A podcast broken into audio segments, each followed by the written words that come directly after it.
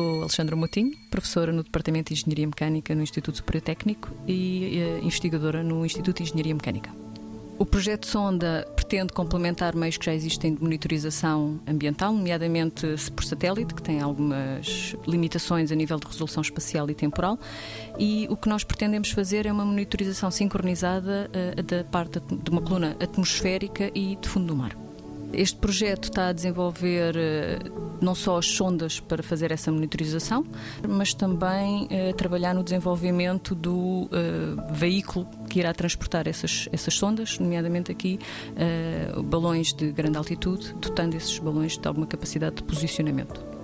Muito recentemente tivemos uma oportunidade excepcional uh, de aplicar o, os resultados que tivemos num ano de projeto ainda, uh, no caso da erupção do vulcão de Cumbre Vieja, em La Palma, nas Canárias, e que foi, sem dúvida, uma oportunidade única de uh, testar este equipamento já desenvolvido em situações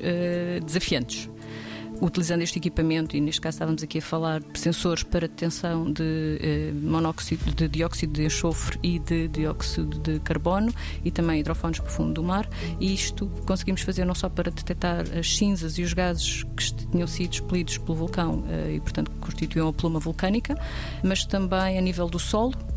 e ainda em sondas aquáticas para uh, perceber como é que os deltas lávicos, portanto a lava que tinha chegado à zona costeira, estava a afetar uh, essa zona devido a, ao vulcão. 90 Segundos de Ciência é uma produção conjunta Antena 1, ITQB e FCSH da Universidade Nova de Lisboa, com o apoio da Nova Artis.